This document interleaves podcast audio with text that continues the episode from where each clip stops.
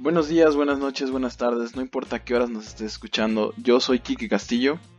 Y yo soy Yosa Priego y hoy les hablaremos acerca de un tema bastante profundo que se llama las pasiones humanas. Y con esto comenzamos el episodio del día de hoy de Simón Dale.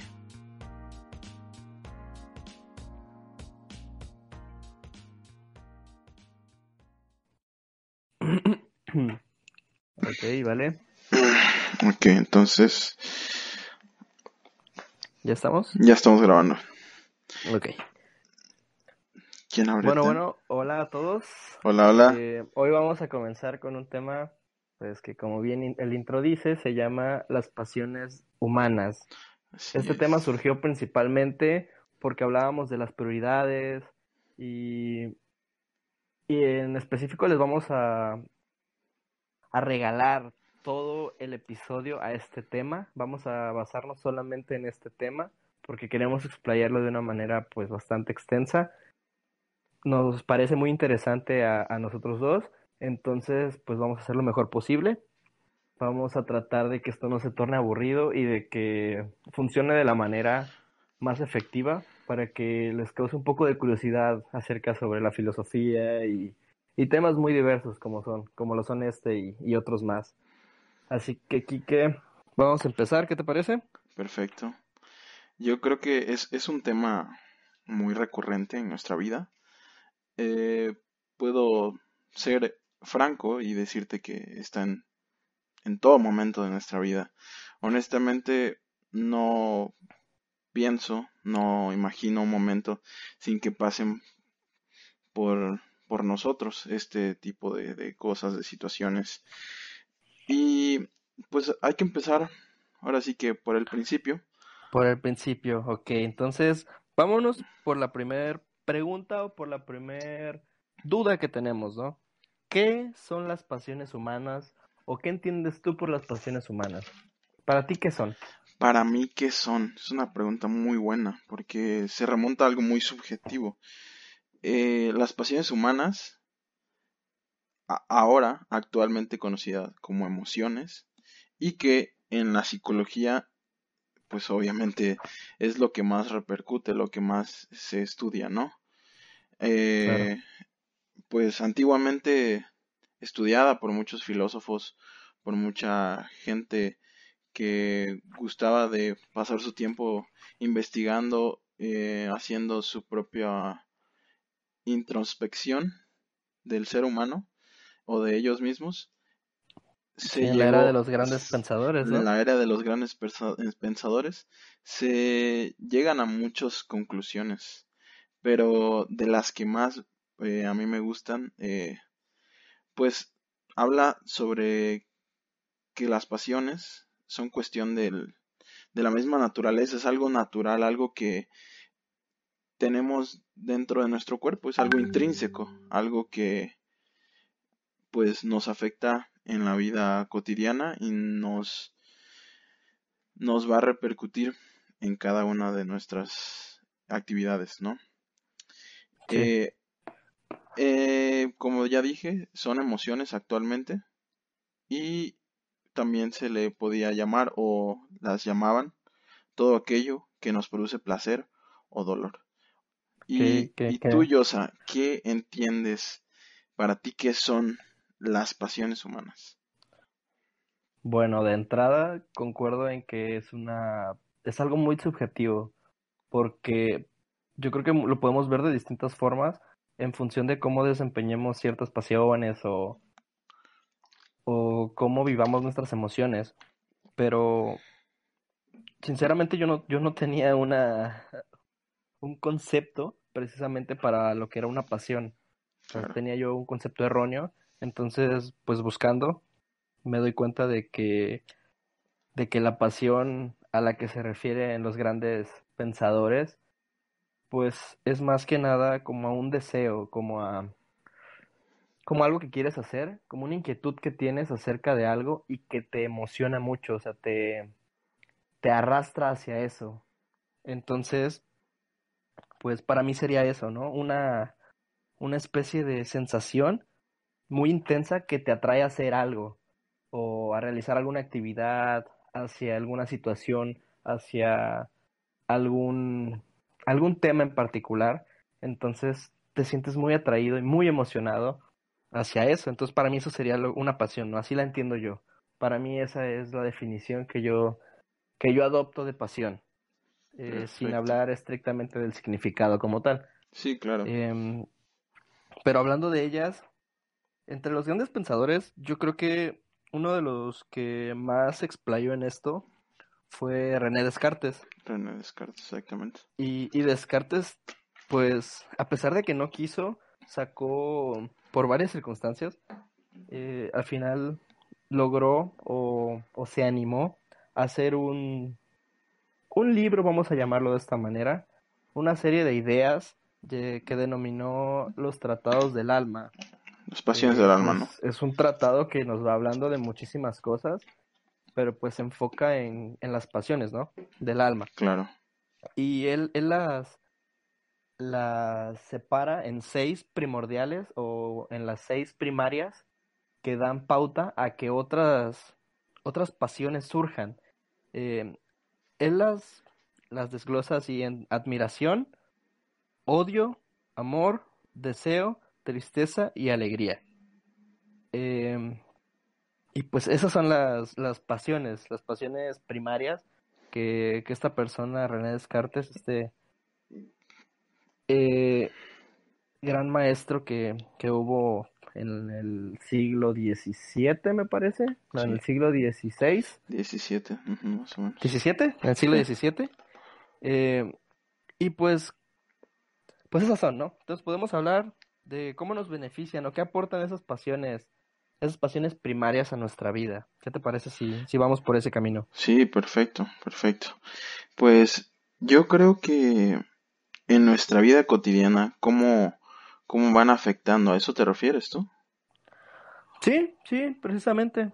Por ese camino me, me agrada.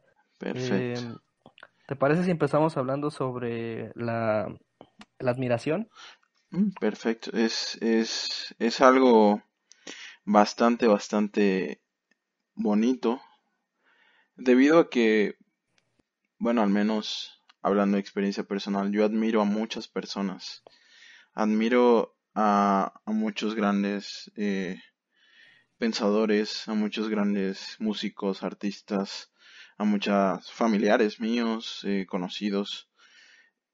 No sé tú, obviamente hablando de la admiración, siempre se tiene que tocar el tema a fuerza de el desprecio también, porque van de la mano, ¿sabes?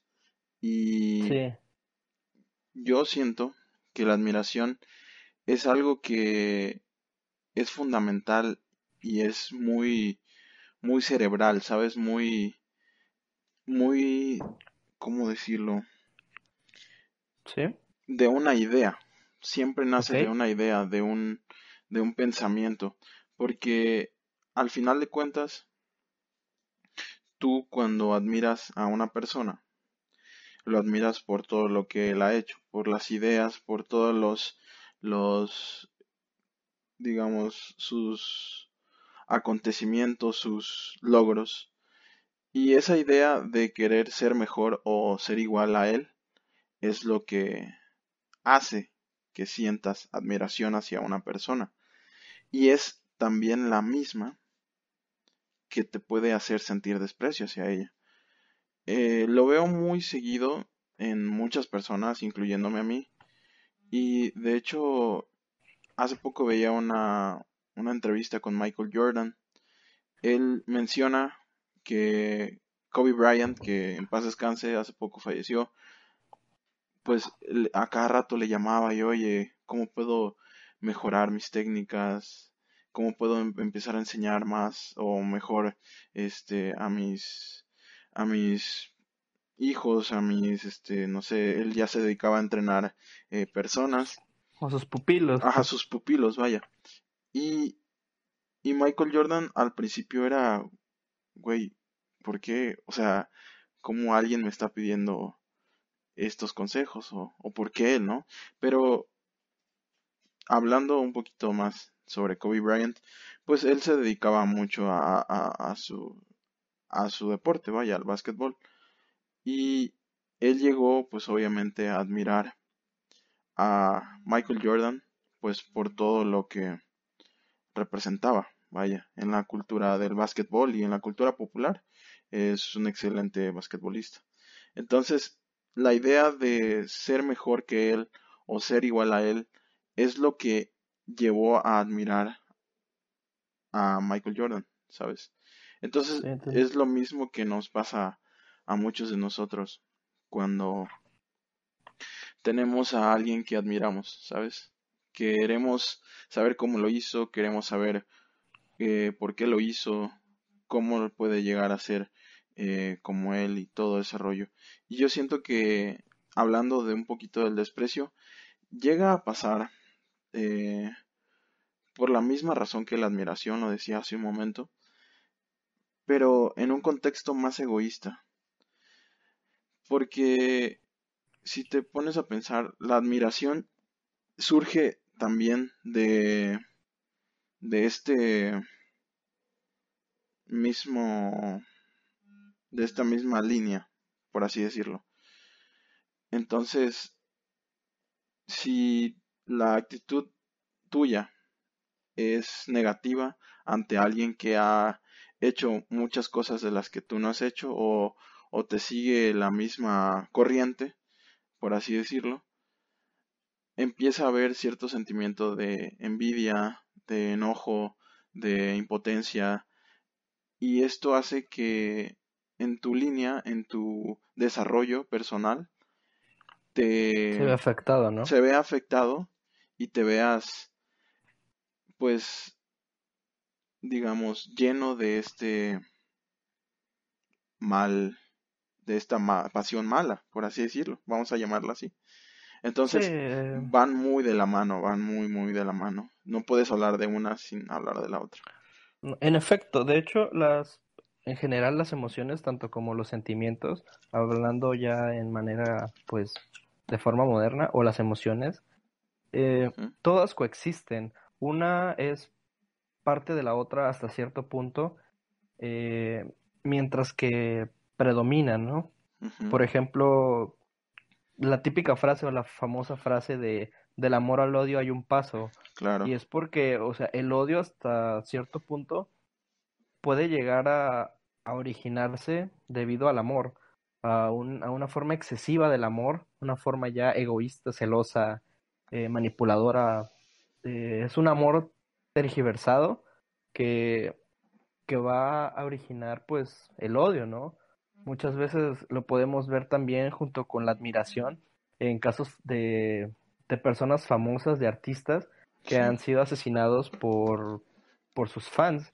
O sea, y es que yo lo amaba y lo maté. Es como, ok, ¿por qué? claro. ¿A qué te lleva eso? ¿Cómo, ¿Cómo llegas o cómo redundas hasta ese punto? Sí. Y es porque todas estas coexisten, pero una, una transgrede a otra, ¿no? Da origen a otra, y ahí es como van, se van fluctuando esas sensaciones, esas cosas negativas de una u otra hasta que totalmente, pues ya no es amor, ¿no? Es este, es odio, ya no es admiración, es envidia o son celos. Pasamos de, de estar alegres por una persona porque le va bien a estar celosos y sentirnos tristes de que a una persona le va bien. Entonces todas estas emociones y sensaciones se van tergiversando y van dando lugar precisamente a, a ciertos problemas. Y, y, se habla mucho de, de, cómo esto pasa, cómo nos podría beneficiar en las, las pasiones durante nuestra vida cotidiana, que es prácticamente de lo que estamos hablando. Entonces yo, yo diría que una de las partes importantes que va a dar, eh, que sirve como principio para el siguiente tema o el siguiente punto del que vamos a hablar, que son las dos vertientes de, de cada pasión, de lo que hablaremos un poquito más adelante, eh, es precisamente que una emoción o una sensación o una pasión, lo pueden llamar de cualquier, de cualquier forma, eh, tiene dos lados. Hay dos formas de verlo. Una que es objetiva y otra que es subjetiva. Entonces, em, cuando una parte, que en este caso sería la subjetiva, o la imaginativa o, o la que no está como muy definida, empieza a tener más fuerza, empiezas a divagar más, te empiezas a enfocar más en esas cosas, dejas de ser algo objetivo, o sea, esa emoción deja de ser objetiva, esa sensación, y es donde empieza la, la transgresión de uno a otro, y es donde empiezan a afectarnos esas emociones, esas pasiones. Y, y pues eso es lo que yo pienso, no sé cómo ves tú eso, eso que acabo de comentar yo. Okay. ¿Tú qué opinas? Mm, pues claro, tiene, tiene dos caras la moneda, ¿no? O sea, no podemos ignorar eso. Es en definitiva eh, algo que al final de cuentas se tiene que enfrentar uno sí o sí. Porque no puedes trazar una línea sin equivocarte y tampoco eh, no necesitar una regla para trazar una línea. Entonces, si tú en tu intento por querer hacer algo, X o Y cosa que estés haciendo, puedes experimentar tanto la cosa, digamos, la pasión buena o la pasión mala, porque, como te digo, son dos caras de una moneda. Sí. Eh, y también es muy subjetivo, ¿sabes? La persona que esté experimentando la pasión lo va a definir el contexto en el que se esté desarrollando la pasión. Eh, lo va a definir también su tipo de personalidad y lo va a definir el, el apego a la situación que se esté desarrollando o que él esté desarrollando. Porque si yo, un ejemplo, yo músico que estoy haciendo una canción, me empeño tanto a tal grado que escribo una canción sobre amor, puede que no necesariamente tenga que estar enamorado, ¿sabes?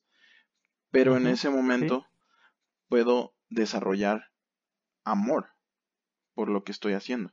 Y esa es parte de la motivación, del beneficio, digamos así, que me da la pasión, en este caso el amor. Al contrario, al contrario de escribir una canción sobre desamor, sobre odio, es, es, es como ponerlo. Es algo que surge en cualquier contexto, en cualquier eh, momento que estés haciendo lo que sea. Y depende mucho de la persona. Yo creo que yo creo que esa parte subjetiva es lo que hace al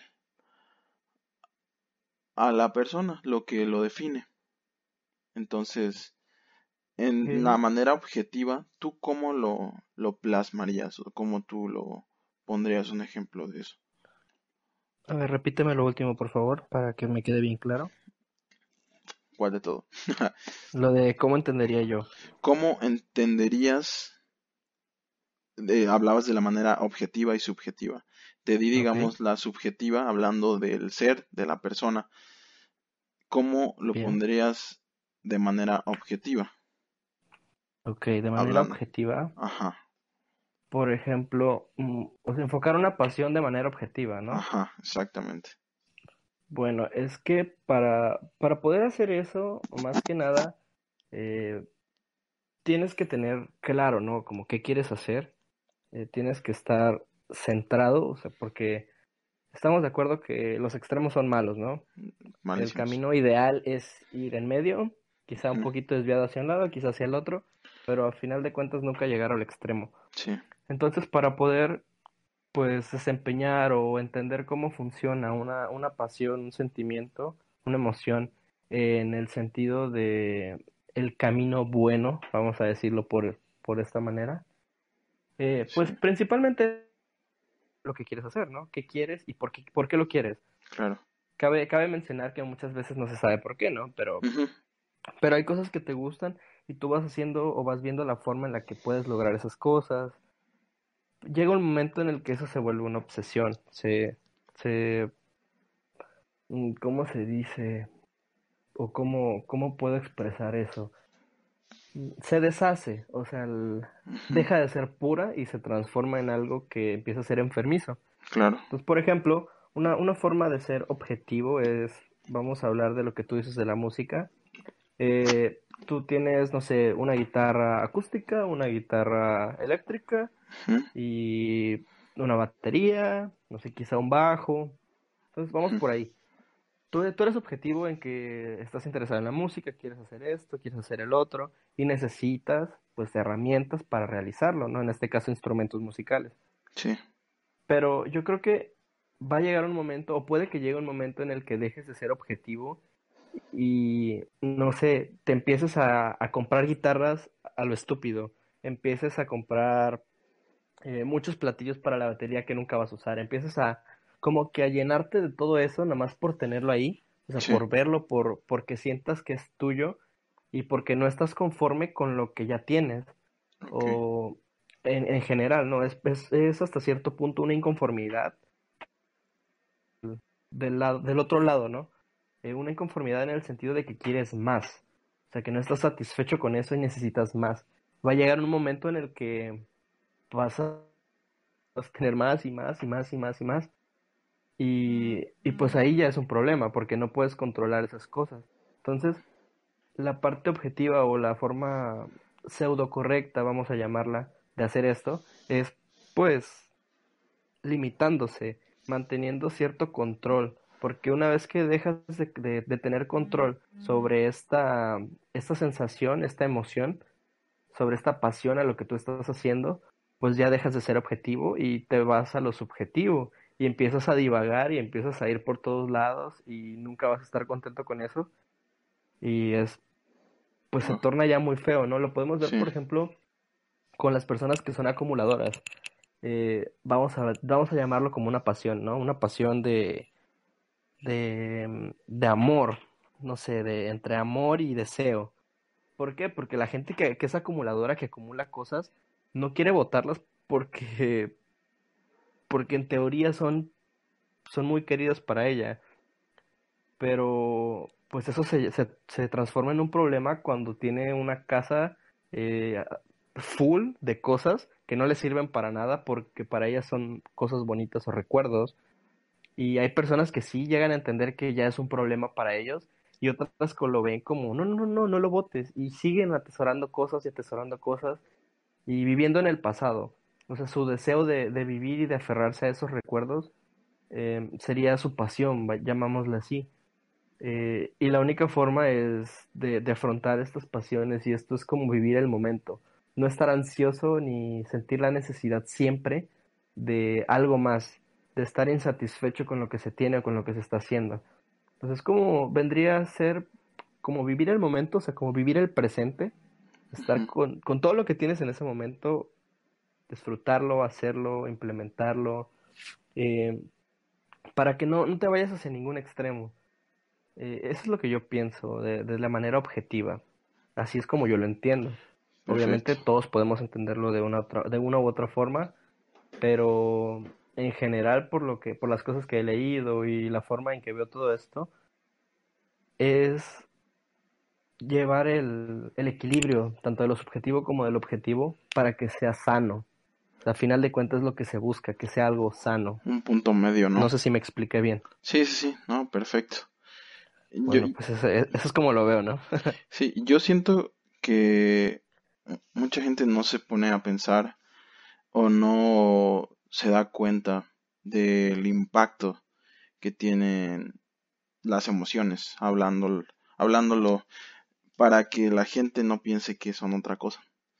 Quizá en el, en el pasado pensaban que eran enfermedades por, por todos los excesos, por todo ah, eso. Mira, tocaste, estás tocando un tema muy curioso porque la palabra loco en la antigüedad se refiere, cuando decían loco, eh, que se que se fundamenta en una palabra latín o se basa en una palabra en latín que significa locura. Sí o delirio. Entonces, de, de, mm, ¿cómo se dice? Este, ay, se me está, aquí te lo juro que lo tengo. Designaban como loco o loca a una persona que no e, podía controlar sus pasiones. Eh, teniendo en cuenta que en la antigüedad se decía que eran pasiones, o sea, no había sentimientos como tal. Entonces se designaba el, pues, el significado de, la, de loco a una persona que no era capaz de controlar sus pasiones, así si fuesen buenas o malas. Entonces ahí, de ahí muchos términos que usamos en la actualidad, como que, ay, es que esa persona está loca, o no, estás loco, o mira, está loco de amor, o mira esto, o sea, se, se refiere o, o surge de de que no puedes controlar eso, o sea, de una persona que no controla cierta pasión o sus pasiones. Entonces, sí me pareció muy interesante este tema de, de, la locura, ¿no? no vamos a ir por ahí, pero era un dato que quería mencionar porque, pues, yo no lo sabía, entonces yo creo que mucha gente no sabe de dónde viene ese, ese término, ¿no? Sí, claro, y como ya decías tú, es que antes para ellos era una enfermedad, el exceso de, de pasión, vaya, de pasión humana, de emoción, era una enfermedad. Eh, yo siento que la gente, lo que estaba diciendo, no llega a, a pensar, a poner en cuenta, a tener en cuenta, perdón, el impacto que tiene las emociones, las pasiones humanas en, en la vida cotidiana, en la historia. Imagínate ese poder tan grande que tienen que parte de la historia ha sido marcada por ellas. Imagínate eh, estar en puta hace muchísimo tiempo cuando Hitler gobernaba que en su libro Mi lucha dice algo muy muy cierto que realmente me dejó un poco impactado a decir verdad y lo cito eh, la gran masa cede ante todo al poder de la oratoria. Todos los grandes movimientos son reacciones populares, son erupciones volcánicas de pasiones humanas y emociones afectivas aleccionadoras. Si te, pones, si te pones a pensar, te pones a pensar y dices, ¿en qué momento un cabrón que está bien chiflado, cuando te dice eso es porque tenía en la palma de la mano a todos? Sí, o sea, y es que, y es que hay que, hay que tener en cuenta que Hitler, o sea, tuvo muchísimas cosas malas y todo lo que hizo mal, pero um, hay dos cosas en las que sí podemos decir que era extraordinario. Era un extraordinario eh, orator, orador, perdón, un orador. Era extraordinario. Y aparte era un líder, un líder nato. La gente lo seguía, tenía carisma.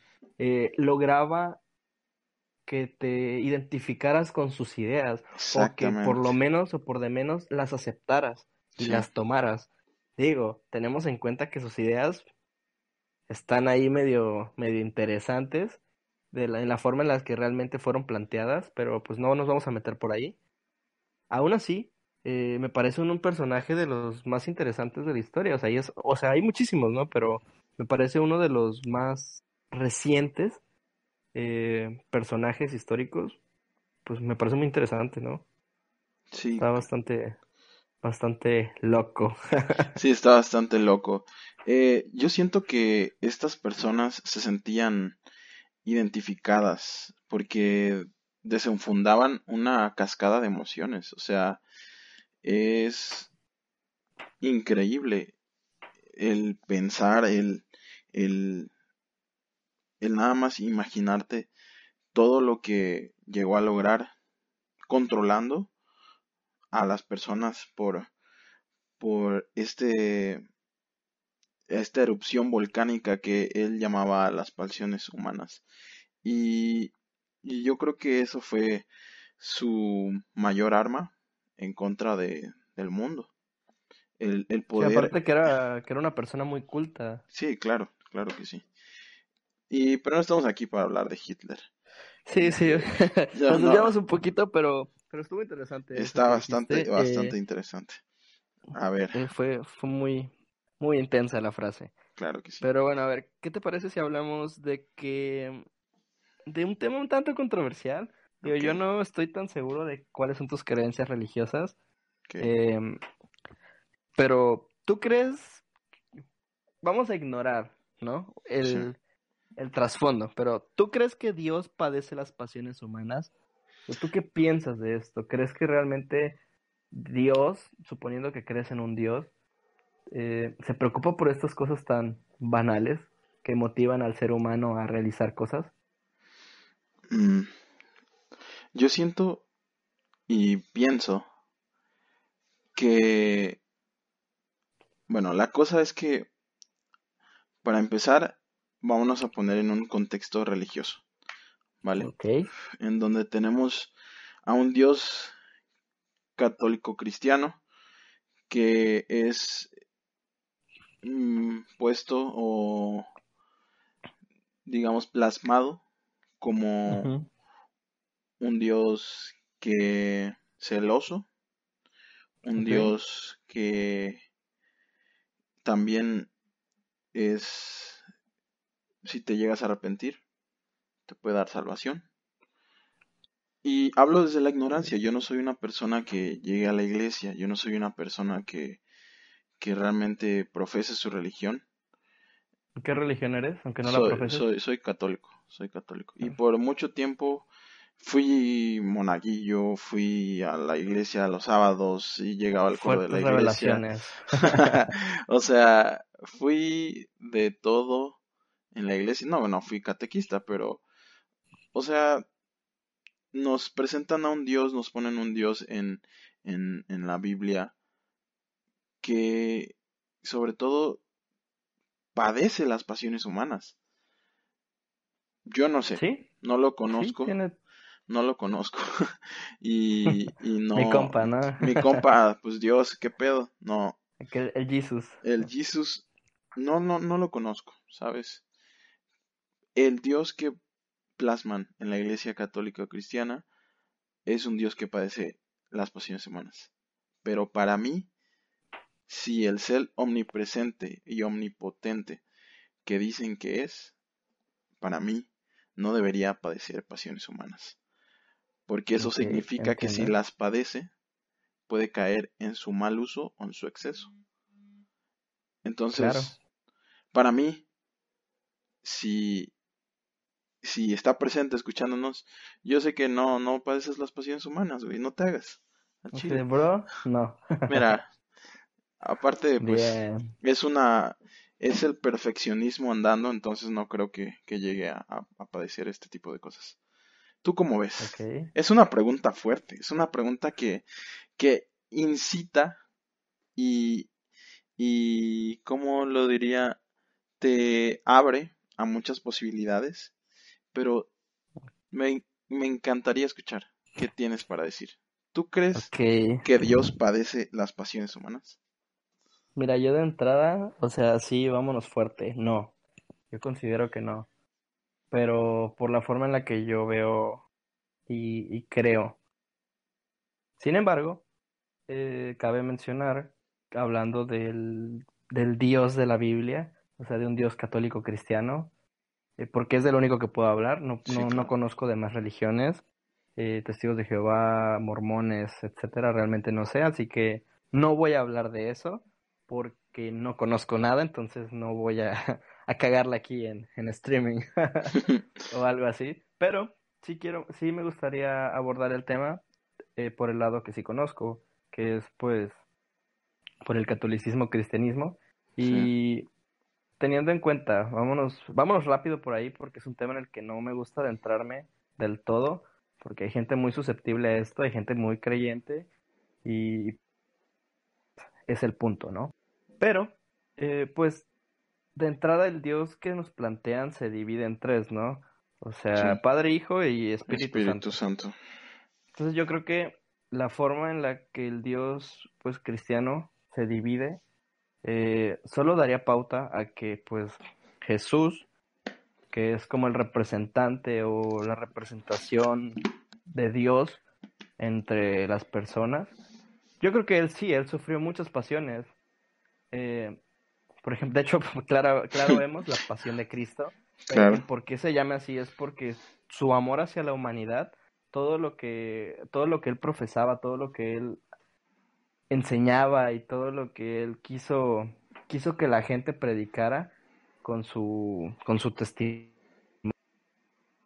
pues... ¿Con su qué, eh, perdón? Lo lleva en esta pasión que, que se define como pasión por todas las penurias que sufre. O sea, porque como hablamos al principio, eh, en las pasiones, eh, la- las pasiones son algo muy fuerte, son una sensación muy fuerte o algo así, pero también abordan algo que, que es un padecimiento o un sufrimiento en función de.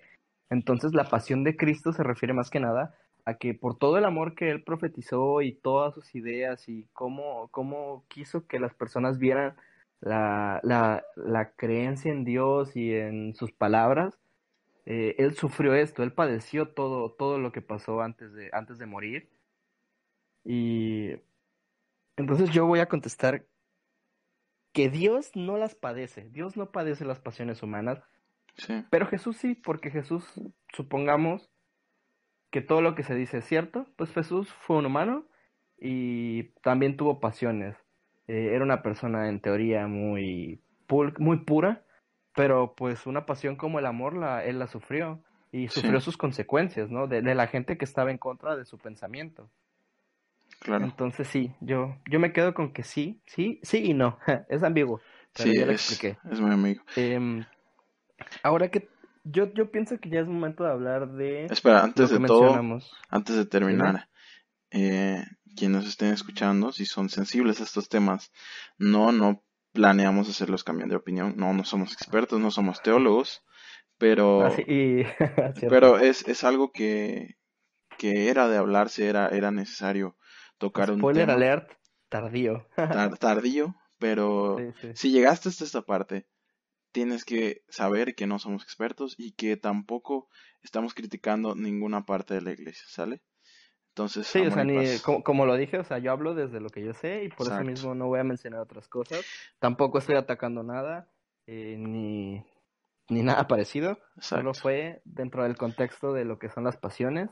Entonces, vamos, vamos a lo que sigue, ¿no? A ver, Hace rato mencionábamos lo de las dos vertientes de cada pasión. ok, ok. ¿Qué, qué entiendes por dos vertientes? Dos vertientes. Imagínate que tienes enfrente un camino y tú vas caminando ese camino sin ninguna preocupación. Y de repente, frente a ti, se abre ese camino y tienes dos caminos diferentes. No tienen título, no tienen ningún anuncio, no te dijeron que así iba a ser, pero tienes dos caminos frente a ti. Para mí, esos son dos vertientes, dos caminos diferentes de que se tiene su génesis, tiene su, su inicio en un camino. Vaya, que de una cosa, de algún concepto, de alguna, eh, no sé, tema o lo que sea, se pueden derivar dos cosas o más diferentes. Eso yo entiendo por vertiente. Eso. ¿Y tú, y tú Yo cómo, lo voy a decir de la forma, de la forma más banal posible. Yo el, do- el, las dos vertientes las entiendo como dos opciones. O sea, tenemos dos opciones para elegir eh, y lo ideal es no elegir ninguna realmente, sino tomar un poco de ambas y centrarte, porque como decíamos hace rato. Pero eso pasa porque las dos vertientes coexisten, en este caso hablando de las pasiones, las cosas buenas y malas de cada pasión coexisten y eso hace que una pasión sea disfrutable y que nos cause pues una sensación de plenitud, que nos satisfaga. Eh, y pues para mí eso serían las vertientes de cada pasión.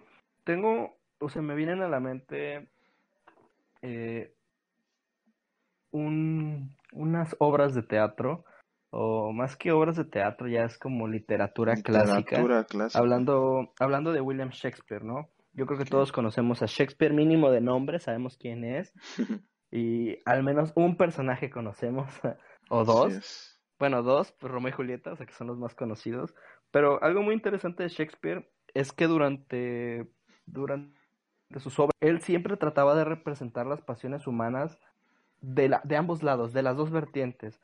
Tanto en Hamlet, en Hamlet hablaba de, de la venganza, de la melancolía, de la duda, y de cómo estas pasiones llevaban la historia, ¿no? También en Macbeth, la traición y la ambición. En Otelos, los celos. Esta rima, güey. Ajá. Y, y, la más fácil de explicar sería Romeo y Julieta. Eh, Romeo y Julieta, pues las dos vertientes que hay ahí serían el amor y el odio, que es, son dos caras de la misma moneda. A final de cuentas, en, durante la historia de Romeo y Julieta, pues podemos ver cómo el amor de, de Romeo y de Julieta se ve afectado por el odio que se tiene en sus familias. O sea, y esa era una representación de cómo Shakespeare veía las pasiones humanas, que me parece por los 1600, si no, si no estoy equivocado, Más o por menos. los 1600. Y, y pues es muy interesante, ¿no? O sea, leer, a, leer estas cosas ya desde un punto de vista pues más filosófico, aunando en las pasiones, creo que, creo que es algo que debemos hacer mínimo para empatizar y ver las cosas de otra forma. Adquirir un nuevo punto de vista. Esto no quiere decir que lo adoptes, para nada, Claro. pero sí adquirir un nuevo punto de vista, otra forma de ver las cosas. Y, y pues ya, ¿no? Sí. Ahí, ahí queda esa, esa opinión mía con respecto al, a las vertientes de las pasiones. Sí, pues yo creo que va muy bien encaminado y no nada más se aplica a Shakespeare. Yo creo que cada aspecto artístico eh, representa cada depende qué, pasión eh, tomen para basarse en, no sé, un libro o alguna película, pero siempre van muy de la mano, ¿sabes? Eh, tener estas dos vertientes para desarrollar una historia, para desarrollar un concepto, un, una, una obra de arte, una obra de teatro, siempre es este, es magnífico, es, es bastante bueno porque le das en el clavo a las dos, como decía y lo voy a volver a decir, a las dos caras de la moneda, porque nunca puedes o no siempre puedes tener una cosa sin la otra, no pueden ir solitas, vaya. Sí, Si no- haces- si no- haces una tienen que película- coexistir. Exactamente, si haces una película de amor, ¿dónde está tu, tu breaking point, tu punto de quiebra, tu, el punto en donde tú tienes que llegar a que la audiencia sienta otra cosa, ¿sabes? Llevar a que ese punto de quiebre sea lo contrario a lo que estás queriendo transmitir, que Sí, o sería sea, que el te, odio. que te plantees cómo serían las cosas de otra forma. Exactamente, porque sería totalmente aburrido ver una obra de teatro, escuchar una canción o, o ver una película que solamente se centre en, en una pasión o en una emoción. Y es por eso que nos gustan tanto los plot twists, por los giros de las historias, porque Exactamente. y eso es algo que hacía Macbeth, que hacía Macbeth, güey, que hacía Shakespeare, Shakespeare. eh, que te creaba esa sensación de que de que las cosas podían ir y, girar y cambiar y, no sabíamos exactamente cómo iba cómo iba a pasar todo, ¿no? En, en, pues en sus representaciones. Pero pero sí, es, es muy interesante esto. Sí, y yo creo que hasta ahí con, con las vertientes. Vamos a hablar de las pasiones intermitentes o recurrentes. No sé si este me- tema, me no, en curva. no sé si este tema realmente lo llegaste a digerir. Te lo voy a explicar. A Y- ver, explícamelo, por favor. Hay emociones, pasiones que usualmente no llegan para quedarse. No, no están ahí todo el tiempo, ¿sabes? Y muchos de nosotros los llegamos a experimentar. Eh, y también hay pasiones que llegan y se quedan. Se infiltran en ti, llegan a penetrar dentro de tu cabeza tan profundo que no te las puedes sacar de la mente. O simple y sencillamente Pasan no- a ser parte de ti. ah, pasan a ser parte de ti. Exacto. A eso me refería yo con pasiones intermitentes o recurrentes. Ok. ¿Qué es A que ver, a ver pasa? si te entiendo. Ajá. Ajá, bueno, perdón, te- te- sigue. Sí. Eh, imagínate la admiración que puedo yo tener por alguna carrera o por alguna persona que me hizo pensar, ¿sabes qué? Voy a estudiar tal cosa. pero solamente lo pienso en el momento y voy y me inscribo a tal carrera y de repente dice, digo, ¿sabes qué? Como que, como que ya no, no es lo mío. A eso se puede referir una pasión que no llega para quedarse, porque no es algo que se vuelve parte de ti.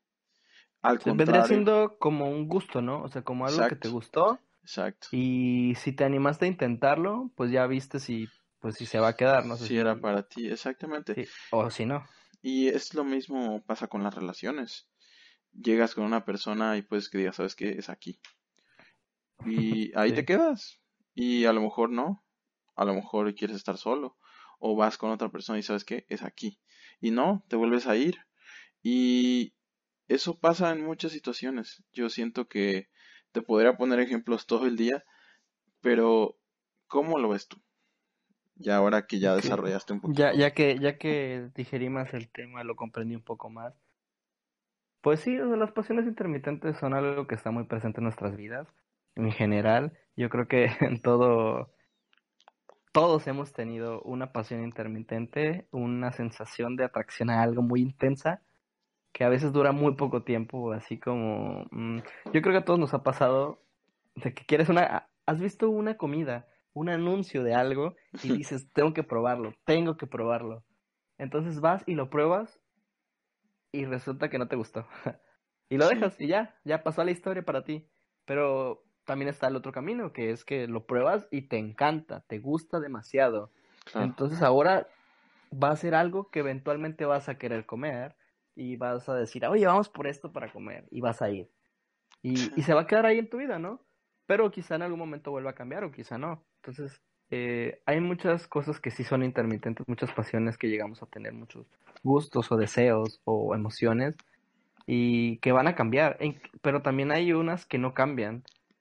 Hay emociones más fuertes que no cambian nunca y se mantienen a lo largo de los años, por ejemplo, hablando de emociones como el amor, como, eh, como la como la melancolía. Hay cosas que simplemente siempre te van a generar eso y, y, no las puedes desaparecer, sino solo las vas a apaciguar. La muerte de un ser querido, em, una relación que tuviste, ya sea una amistad, un, un noviazgo, un matrimonio, cualquier cosa, eh, puede generar ciertas emociones, ahí una, una pasión a, a algo pues que no siempre va a desaparecer, va a quedar ahí un poquillo. La típica frase de donde hubo fuego, cenizas quedan. Sí, pero no en ese sentido, sino que va a ser, va a pasar a ser parte de nosotros. Así la, la otra persona no esté o la cosa que hacías ya no esté. Por ejemplo, mucha gente que hizo deporte o que hace deporte y en algún momento de su vida lo deja, siempre lo recuerda con mucho cariño. Así haya sido bueno o malo, siempre tiene algo ahí, ¿no? algo que te hace volver a sentir eso que sentiste. Y, y eso es parte de recordar también, pero también es parte de las pasiones, de cómo, cómo una pasión queda grabada en la memoria y eventualmente resurge esa sensación, aunque sea por unos segundos, por unos minutos, vuelve a pasar. Y, y me parece muy, muy, muy peculiar cómo funciona eso. O sea, a tal grado de decirte que no lo entiendo, porque no lo entiendo, yo creo que casi nadie lo entiende y los que lo entienden, pues estaría padre que nos los hagan saber por, por un mensajito para que nos ayuden con eso. Claro. Pero pues eso sería lo que yo, yo concluyo, lo de las pasiones intermitentes, lo que para mí son y cómo lo entiendo. Sí. ¿Qué te parece? Pues concluyendo ese, ese tópico, ese, esa parte del tema, sí, en general yo creo que ah, podemos poner muchos ejemplos, pero pues es igual hacer un ejercicio intrínseco de, de ver cuáles de nuestras pasiones o cuáles de las emociones que sentimos o de las cosas que hemos hecho han sido pasajeras o algo que se ha quedado por mucho tiempo.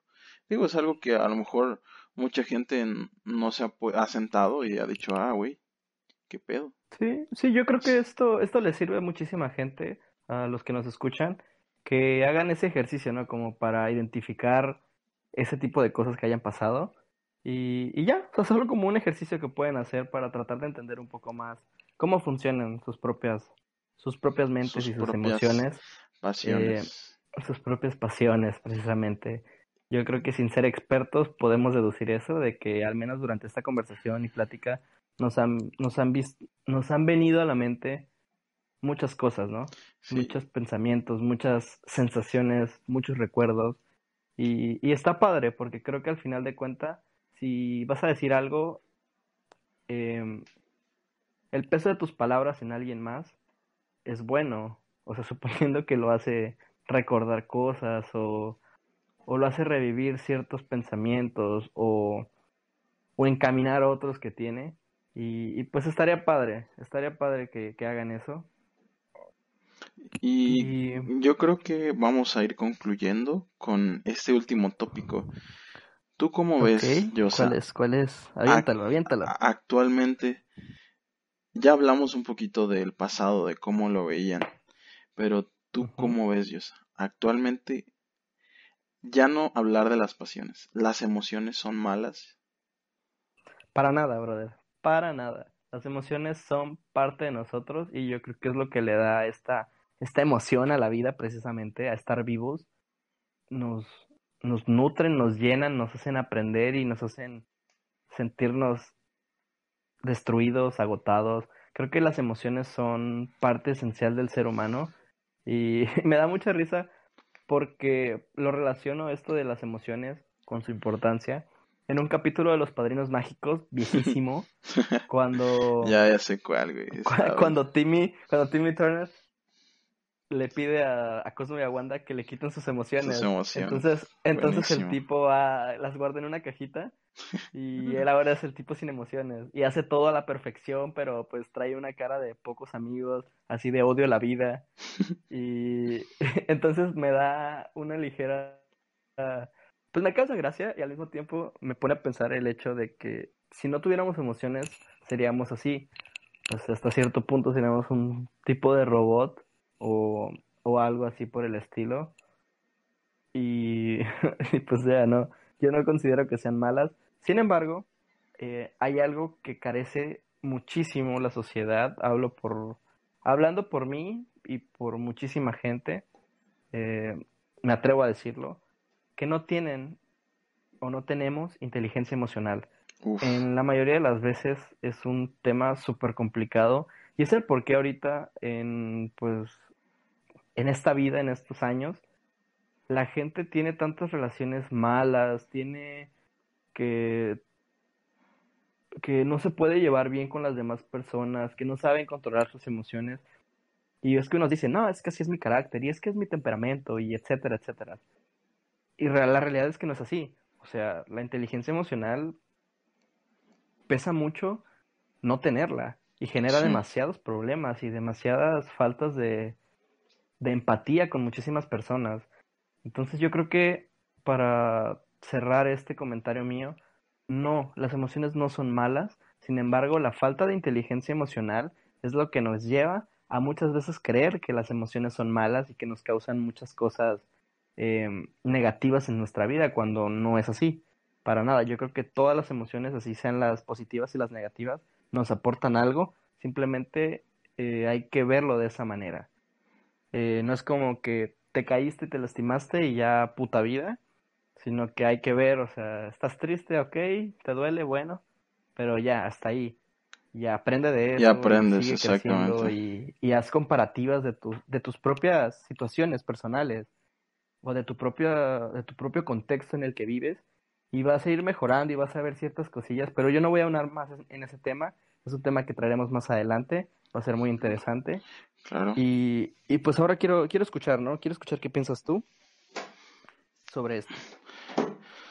Eh, es curioso que los tópicos que ahorita tocaste, los, los, los puntos que pusiste en la mesa en cuanto a esto, son muy parecidos con los míos.